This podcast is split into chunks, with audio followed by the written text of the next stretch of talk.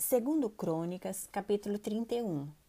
Acabando tudo isso, todos os israelitas que se achavam ali saíram às cidades de Judá. Quebraram as estátuas, cortaram os postes ídolos e derribaram os altos e altares para todo o Judá e Benjamim, como também em Efraim e Manassés, até que tudo destruíram. Então tornaram todos os filhos de Israel, cada um para sua possessão, para as cidades deles. Ezequias regula as contribuições para os sacerdotes e os levitas. Estabeleceu Ezequias os turnos dos sacerdotes e dos levitas, turno após turno, segundo o seu mistério. Os sacerdotes e levitas para os holocaustos e para as ofertas pacíficas, para ministrarem e cantarem portas adentro nos arraiais do Senhor. A contribuição que fazia o rei da sua própria fazenda era destinada para os holocaustos, para os da manhã e os da tarde, e para os holocaustos dos sábados, das festas da lua nova e das festas fixas, como está escrito na lei do Senhor. Além disso, ordenou ao povo, moradores de Jerusalém, que contribuísse com sua parte devida aos sacerdotes e aos levitas, para que pudessem dedicar-se à lei do Senhor.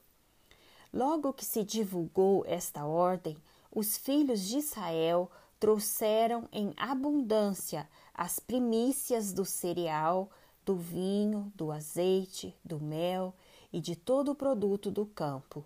Também os dízimos de tudo trouxeram em abundância. Os filhos de Israel e de Judá que habitavam nas cidades de Judá também trouxeram dízimos das vacas e das ovelhas, e dízimos das coisas que foram consagradas ao Senhor, seu Deus, e fizeram montões e montões. No terceiro mês começaram a fazer os primeiros montões, e no sétimo mês acabaram.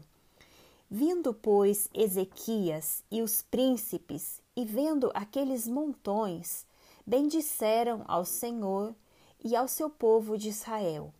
Perguntou Ezequias aos sacerdotes e aos levitas acerca daqueles montões.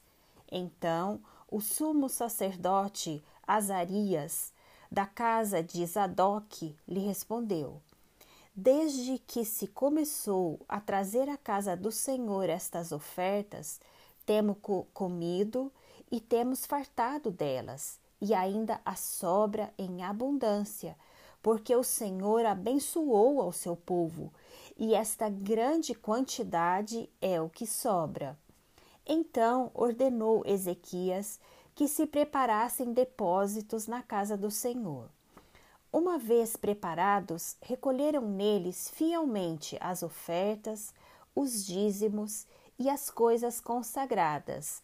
Disto era intendente Conanias, o levita, e Simei, seu irmão, era o segundo.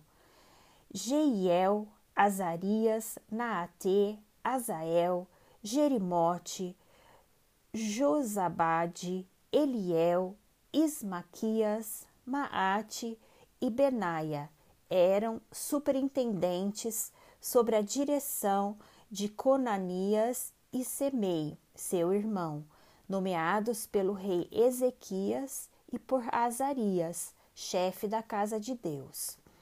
O levita Coré, filho de Inna e guarda da porta oriental, estava encarregado das ofertas voluntárias que se faziam a Deus, para distribuir as ofertas do Senhor e as coisas santíssimas.